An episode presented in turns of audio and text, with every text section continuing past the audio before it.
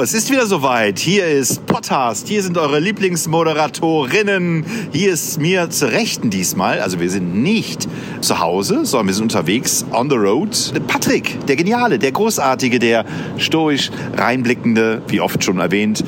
Patrick, wie geht's dir? Ja, äh, hallo Marco. Danke der Nachfrage, Marco. Mir geht's nicht so gut tatsächlich. Also ich war jetzt ja, fast zwei Wochen krank und irgendwie ist die Erkältung noch nicht oder die Grippe äh, hat meinen Körper noch nicht so hundertprozentig verlassen. Aber für unseren Podcast gebe ich natürlich alles. Alles. Wo fahren wir heute hin, Patrick? Ja, Marco, die Frage ist, wo fahren wir schon gerade? Also wir, der Marco und ich, wir sind durch die schönen, wunderschönen Niederlande, da konkret durch Südlimburg gefahren, das niederländische Bergland entlang der Maas. Und äh, wir haben jetzt die Grenze schon überschritten. Wir befinden uns jetzt in auch Limburg, glaube ich noch, allerdings belgisch Limburg. Limburg, Limburg, Limburg. Und ähm, sind aber mehr oder weniger ja, jetzt unterwegs äh, Richtung Brüssel. Und für all diejenigen, die es vielleicht interessiert, Fun Fact. Belgien besteht aus äh, drei Regionen, kann man sagen, nämlich Flandern, der Flandern, Wa Flandern, Flandern. Der Wallonie, Zu Wallonie fällt mir jetzt kein, kein schöner Song ein. Wallonie, Wallonie, Wallonie. Wallonie, da war ich nie. Wallonie, da war ich nie. Wallonie, genau. da war ich nie, nie, nie, nie, nie in und, der Wallonie. Und jetzt wird es anspruchsvoll und der deutschsprachigen Region Eupen-Malmedy. Eupen-Malmedy, genau die meine ich nie. Keine Ahnung, hatte ich Genau, und man sagt, äh, ähm, dass das auch der Grund sei, warum Comics in Belgien sich ähm, ja so durchgesetzt haben, äh, weil eben die Bilder auch für sich sprechen können in einer Region, wo eben viele Sprachen oder in einem Land, in dem ja mindestens drei Staatssprachen äh, bestehen. Möglich, dass das mit äh, zum Erfolg beigetragen hat. Wir werden das heute sicherlich rauskriegen. Denn wir sind auf dem Weg zu. Ja, hattest du das schon gesagt? Nein, noch gar nicht. Nein. Wir sind auf dem Weg äh, ins Hergé-Museum. Ich glaube, das H wird gar nicht ausgesprochen. Hergé-Museum. Ins Hergé-Museum. Genau. Ja, genau. Wobei Hergé ja auch ein Künstlername ist. Ja, ich, ich hoffe, wir, wir, wir finden eine ganze Menge raus. Hm, Im Moment ist es noch nicht landschaftlich so ganz mega schön um uns herum. Wir sind. Es war äh, aber schön eben. Es war mal phasenweise schön, das stimmt. Wir sind äh, ein Stück weit durchs Marstal gefahren, begleitet von Mergel und Kalkfelsen. Von der Mars bis an die Memel. Und ähm, die ähm, ja, hier industriell auch genutzt werden. Also hier wird auch Zement und sowas hergestellt.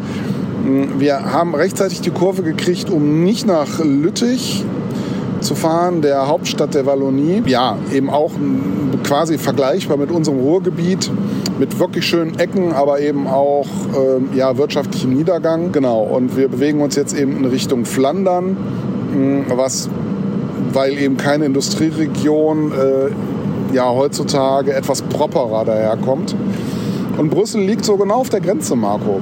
Also das ist so die Mischung der ja, Wallonie und, und, und, und, und, und Flandern. Ja, vielleicht ist es deswegen nicht überraschend, dass sich gerade da eben auch ja, viele berühmte Comiczeichner eben niedergelassen haben. Und du kennst dich da ja ein bisschen besser aus, aber es ist ja so, hm, das ist ja auch, also von Hergé ausgehend äh, gab es da ja auch, ja, eine, ich will nicht sagen eine Seilschaft, aber so eine Art Schule, eine Zeichnerschule. Ähm, du kannst ja so gut Französisch. klare Linie. genau, die klare Linie. Und ich glaube auch, dass ich finde das auch als ist sehr spannend. Also äh, viele haben ja für Hergé gearbeitet, die später auch eigenständige Comicwerke äh, veröffentlicht haben. Äh, und die sich aber auch teilweise gegenseitig gefördert haben. Also ich denke da zum Beispiel an Pio wiederum, der Zeichner aus dem Hergé-Büro äh, auch gefördert hat äh, oder auch mit denen zusammengearbeitet hat. Also die haben dann teilweise auch in mehreren Büros die Zeichner gearbeitet. Du meinst den Zeichner von die Schlümpfe? Genau, Le Strumpf. Oder Le Strumpf. Ja, das, das ist eben auch so spannend. Da sind dann zum Beispiel Zeichner, die ähm, für Hergé die Hintergrundzeichnungen zum Beispiel gemacht haben, die dann später eigene Reihen aufgelegt haben. Also das ist, glaube ich, gar nicht mal so ein ganz großer Kreis, aber ich glaube, gerade dadurch ist eben auch dieser einheitliche Stil oder dieser, ja, für uns äh, als äh, besonders erkennbarer Stil eben auch entstanden, den es so in Deutschland ja nicht gibt. Ne? Das hatten wir ja auch schon mal. Hatten wir auch schon mal, genau. Ja, man muss ja zu sagen, ja, Tim und Struppi oder Hergé wurde ja früher wie ein Popstar gefeiert, also in äh, Brüssel und äh, Umgebung und so weiter. Also viele Zeichner und auch äh, Texter haben mit Hergé zusammengearbeitet es gab dann immer wieder Konflikte. Spätestens dann, wenn die Kompagnons das Gefühl hatten, dass ihr Beitrag zu einem Tim und Struppi-Band ebenso wichtig war wie der von Hergé, sind die meistens gegangen worden. Aber was äh, oft dazu geführte, dass hier eigenständige Produkte hergestellt werden. Aber was man, was man vielleicht noch festhalten kann, Hergé ist wirklich ein Comiczeichner, der davon leben konnte. Ja, also er war nicht nur ein Popstar, sondern tatsächlich hat es anscheinend ausgereicht, um äh, ein gutes Leben zu führen. Und genau das schauen wir uns auch gleich an, weil soweit ich weiß, ist dieses Tim und Struppi Museum oder dieses RG Museum, besser gesagt, neben finden sich die ganzen äh, Erzeugnisse. Ich glaube nicht nur Tim und Struppi, sondern auch seine bildende Kunst, die, an der er sich zeitweise geübt hat. Aber ich habe mir bewusst das nicht zu genau angeschaut, um mich heute auch ein wenig überraschen zu lassen. Das wollte ich nur hinzufügen. Und hinter uns brennt und explodiert es gerade. Also Patrick hat schon Angst, dass er noch kränker wird, ähm, weil die chemischen Gase uns umweht haben. Ein Großbrand Brand in wahrscheinlich irgendeine chemische Industrie. Ja. Also für alle Menschen, die glauben, wir würden äh, absolut live senden, nein. Der Großbrand liegt wahrscheinlich jetzt schon drei Minuten hinter euch. ja. Und wir bewegen uns wieder auf irgendeinen Flughafen zu. Ob das Lüttich ist? Wahrscheinlich, ja. Das Wetter ist durchmischt, aber besser als erwartet. Es war nämlich 90 Prozent Regenwahrscheinlichkeit in Brüssel angekündigt. Ja, und es fieselt ein wenig, aber man sieht am Himmel, dass die Wolken immer wieder aufgerissen werden und dann so eine ja fast schon sakrale Stimmung erzeugt wird, weil die Sonne die, die Wolken durchbricht. Und es ist, sieht nicht mehr ganz so schön aus wie am Anfang, als wir in Belgien eingekehrt sind. Hatte ja schon geschildert. Da war zur Rechten die Mars und zur Linken war ein kleines ähm, Städtchen, ein kleines Dörfchen, ähm, dessen Namen ich jetzt nicht aufgeschnappt habe. Aber das war schön durchwachsen. Aber hatte Patika schon was gesagt zum Bild dessen, was uns da präsentiert wird. Wir fahren jetzt tatsächlich gerade am Liège Airport äh, vorbei, also im Lütticher Flughafen. Und äh, bei dem Thema ist mir noch eingefallen, wir hatten ja eben noch gesagt, ja, also die haben teilweise sich bemüht, Original-Szenerien, also Stadtansichten, äh, Landschaftsansichten auch zu verwenden. Also das ist zumindest bei einigen Zeichnern der Fall, dass das nach Originalvorlagen geht. Gilt ja zum Beispiel auch für den Mühlenhof, äh, der ja sein Vorbild in einem französischen Schloss findet. Aber es ging auch teilweise weiter. Also zum Beispiel wurden auch naja, original anmutende Flugzeuge, aber neu kreiert. Also äh, das, nicht jedes äh, Verkehrsflugzeug, was zum Beispiel bei Tim und Struppi dargestellt wird, ist auch tatsächlich als solches tatsächlich jemals geflogen, sondern sind dann eben teilweise auch neu kreiert worden. Aber eben so, dass man wirklich den Eindruck gewinnt, es könnte ein Flugzeug sein, was es tatsächlich gibt.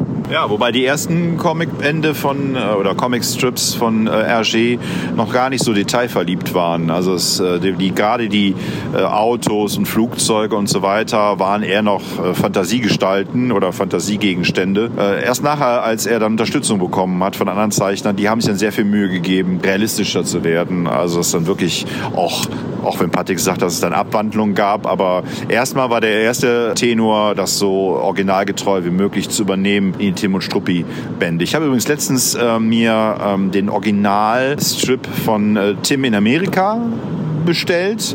Ähm, neu koloriert oder zum ersten Mal koloriert und äh, gleichzeitig aber auch den Originalband, äh, den, ähm, den Band der Reihe Tim und Amerika. Und wenn man das, wenn man das vergleicht miteinander, dann ist das schon beachtlich, dass jemand sich so viel Mühe gegeben hat, finde ich, den komplett neu zu zeichnen. Weil ja, es ist natürlich, es sieht viel besser aus.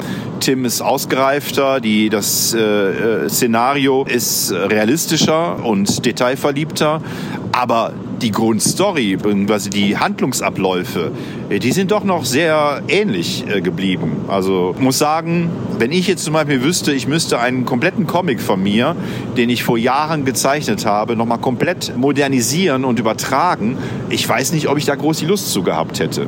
Aber vielleicht waren da tatsächlich die äh, marktwirtschaftlichen Aspekte ausschlaggebend und gar nicht so groß, dass das Künstlerische. Weil ich würde mir vorstellen, also jedes Mal, wenn mich für die, vor die Wahl gestellt würde, einen eigenständigen neuen Band zu zeichnen oder einen alten Band nochmal neu zu zeichnen, würde ich mich natürlich für die erste Variante entscheiden und hätte Lust, lieber was Neues zu machen, als äh, das alte nochmal aufzuwerben.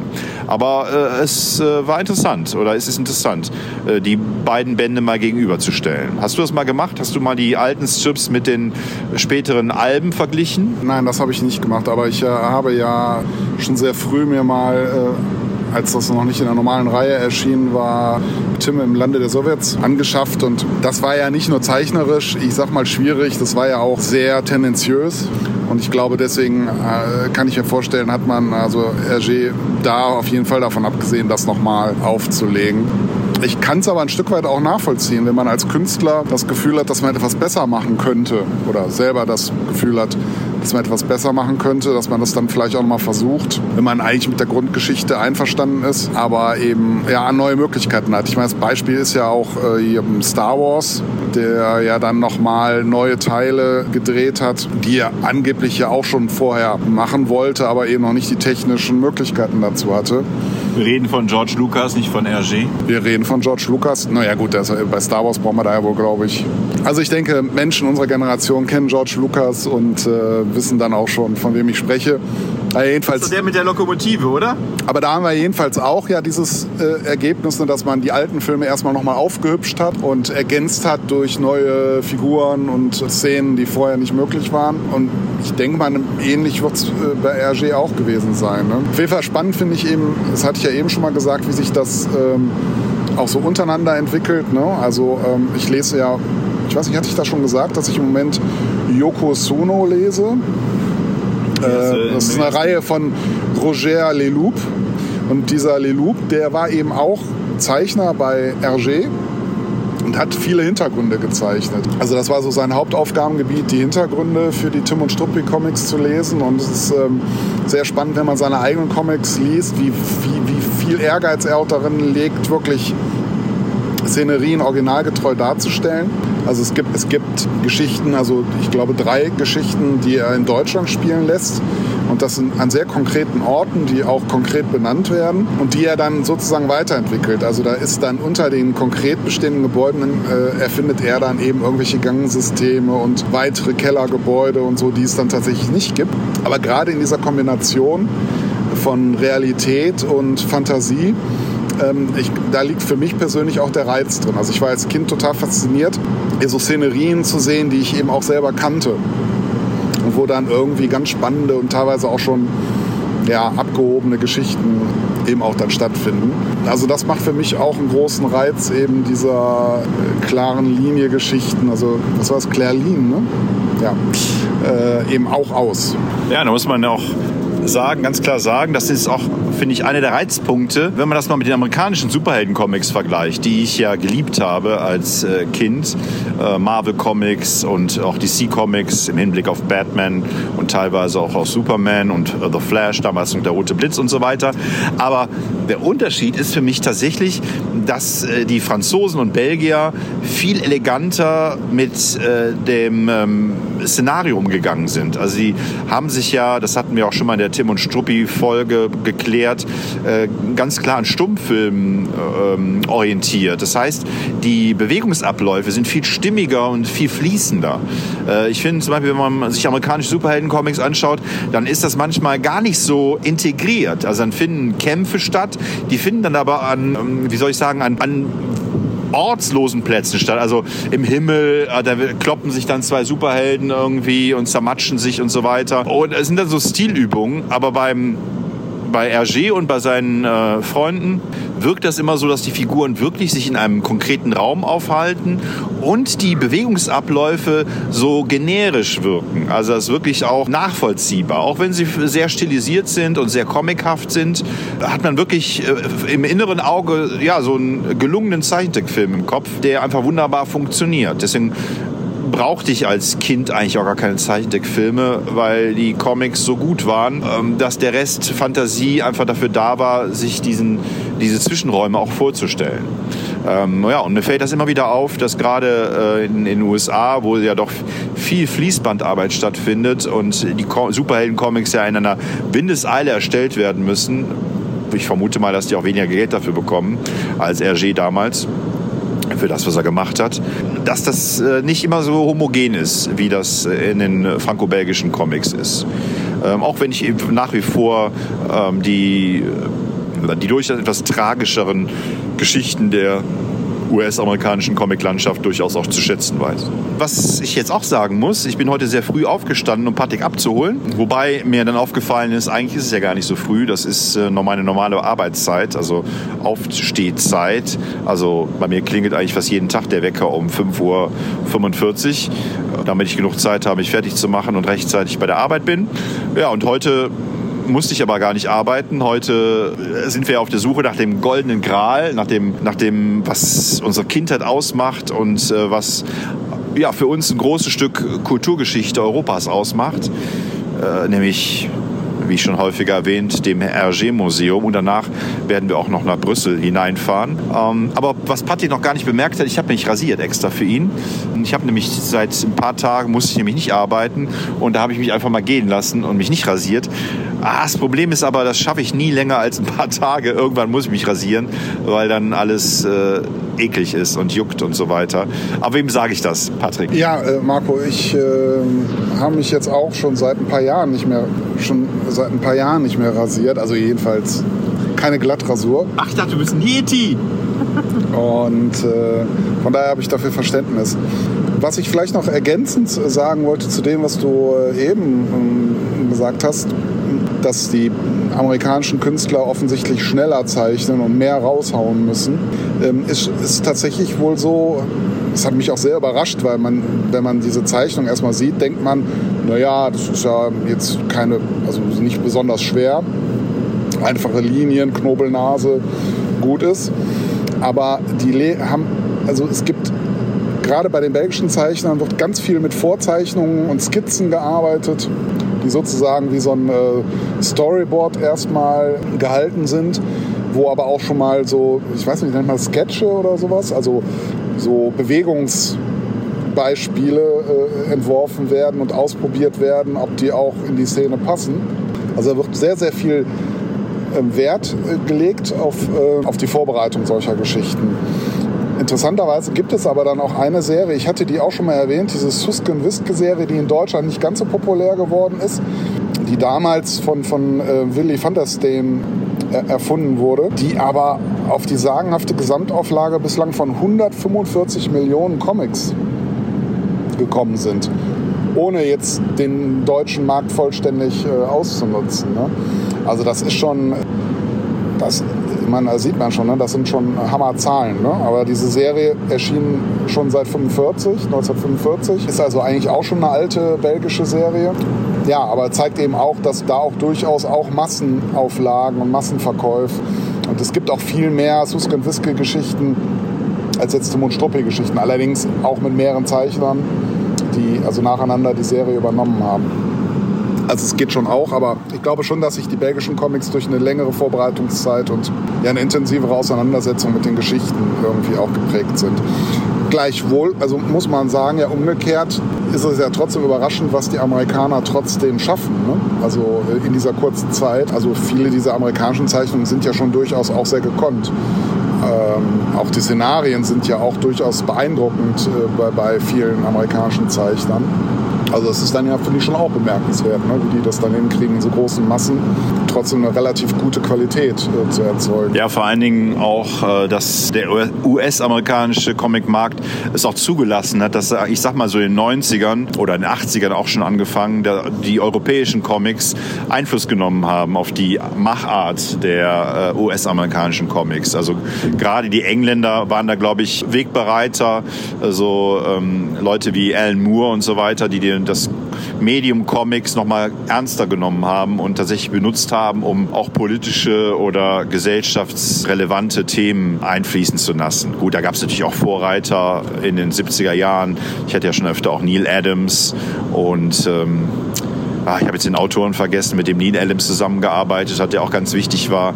Aber gut, den werde ich irgendwann nachreichen. Na, jedenfalls kann man sagen, dass wir jetzt auch es wieder schöner wird. Also die Sonne scheint, das hat Patrick, glaube ich, auch bemerkt, knallt uns quasi ins Gesicht. Gerade eben äh, kam auch, äh, war, war auch wieder ein schönes Dorf zu sehen auf der rechten Seite. Es wird wieder etwas bergischer. Wo sind wir, Patrick? In Ardennen. Ah ja. Und Windräder vor uns, auch ähm, wieder ein Merkmal. Vielleicht muss man ja letzt, die letzte Folge, als wir versucht haben, so Zukunftsvisionen ähm, zu skizzieren, haben vielleicht wenig Vision benannt. Ist mir nachher aufgefallen in unserer Sendung. American Native Summer äh, Ambiente auch so ein bisschen, ne? Ja, ich bin jetzt kein American Native, aber Summer, ja. Indian Summer ah, ja, ja, nicht mehr sagen. Ich hab's, jetzt habe ich erst verstanden, den Gag. Okay. Ja, ja, genau. Also es könnten durchaus ein paar Squaws um die Ecke kommen. Ja. Ja, genau. Aber wenn wir politisch korrekt bleiben, ähm, äh, ja, Squaws und die sich als solche fühlen. Alle diversen, auch die Männer und Frauen und äh, ja, und nicht äh, weiter spezifizierbar sich machen wollenden Geschlechter, die äh, hier gerade in diesem Sommer Herrlich, herrlich, herrlich. Auch die, die Bäume blühen noch, also richtig herbstlich. Es ist gelb und rot und grün auch zwischendurch. Ja, also macht Lust auf mehr. Sanfte Anhöhen. Ja. Ich vermute mal, wir schaffen es heute gar nicht mehr in dieser Folge wirklich aus dem Hergé-Museum zu berichten.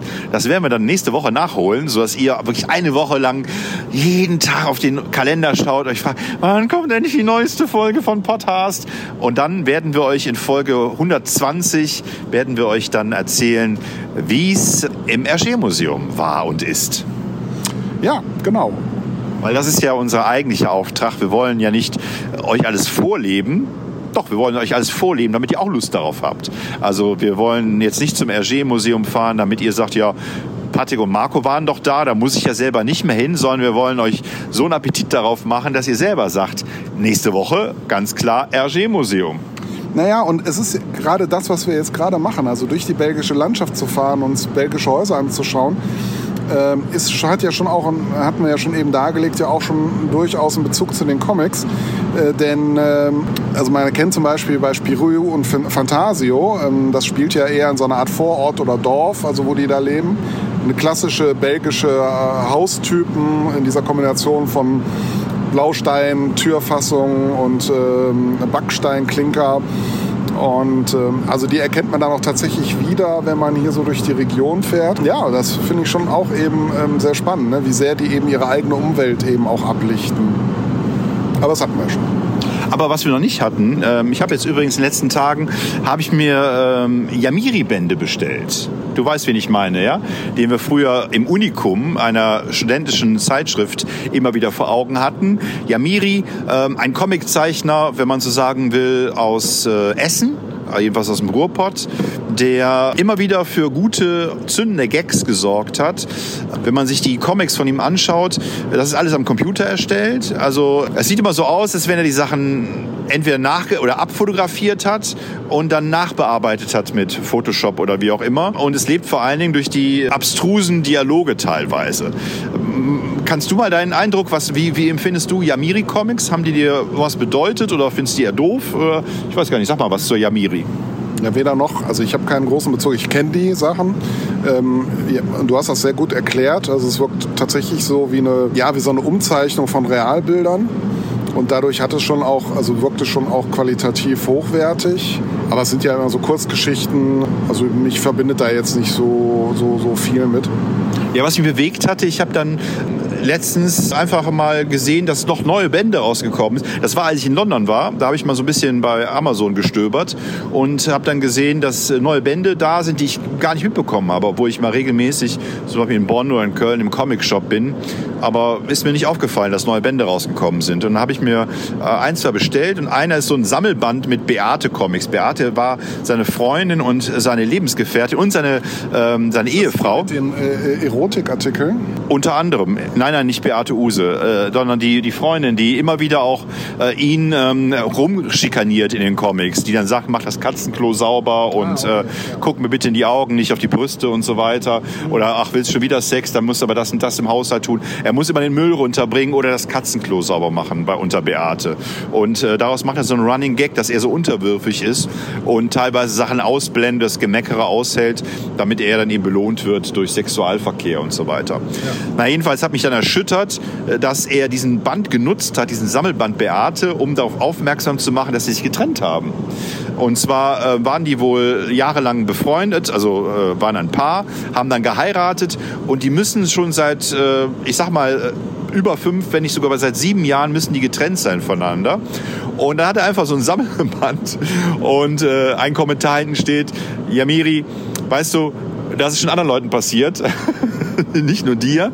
Und, ähm, aber du hast künstlerisch das, das Maximum rausgeholt aus der ganzen Geschichte. Hat sie geschrieben? Nee, äh, hat sie nicht selber geschrieben, sondern äh, hat ein Freund geschrieben äh, wohl oder ein Bekannter geschrieben äh, zum, zu diesem Sammelband irgendwie. Das fand ich ganz drollig. Aber es hat mich wirklich erschüttert, weil das so eine Konstante war in seinen Comics, ja, dass er diese Beziehung auch so immer wieder auch darauf hingewiesen hat, wie es, wie es überhaupt möglich ist, dass man so eine Beziehung so lange aufrechterhält, ähm, weil es ja dann im Endeffekt dann so eine pragmatische Hass Hassliebe war, so wie er sie dargestellt hat. Und ähm, hat mich dann aber dazu gebracht, dass ich mehr rauskriegen wollte. Also es hat mich dann wirklich auch gerührt irgendwie. Und mir tat Yamiri auch ein bisschen leid, weil er ja, anscheinend diese Frau auch immer noch liebt. Also jedenfalls wird das in seinen letzten Comics auch mal wieder deutlich. Da gibt es dann so einen Comic, dass er dann rennt und rennt und rennt und äh, den Verlust irgendwie verarbeiten muss. Am Ende ruft er sie auf dem Handy an, liebst du mich wirklich nicht mehr? Und dann klickt sie einfach auf und so weiter. Ja? Also es tat mir dann schon irgendwie leid. Und da habe ich mir einfach mal bei... Ähm, YouTube geguckt, wie, wie ist der Typ denn eigentlich so? Also es muss ja irgendwelche Berichte geben von ihm. Und tatsächlich bin ich auf zwei Berichte gestoßen. Äh, und das Heftige war, einer war wirklich mit der Beate zusammen in so einer Sendung, da ging es um Hunde. Und da haben die ihren Hund äh, vorgestellt, der auch im Comic eine, teilweise eine Rolle spielt. So ein weißer Hund, äh, den die, glaube ich, in Italien so aufgegabelt haben an der Straße. Na jedenfalls berichtet er und auch sie nachher über den Hund und über ihre Hundeliebe. Er wollte den Hund eigentlich nicht haben, hat sich aber dann doch verliebt und kann sich ein Leben ohne Hund überhaupt nicht mehr vorstellen, wie er sagt in dem, in dem Special. Tatsächlich, wenn man das sieht, dann verliert die Figur Yamiri so ein bisschen an Glanz, weil er tatsächlich äh, nur halb so cool ist, wie er sich selber darstellt in den Comics. Also er ist, eher wirklich dieses Unterwürfige, dieses Jämmerliche, was er, wo man denkt, das wäre Selbstironie. Ähm, das ist er.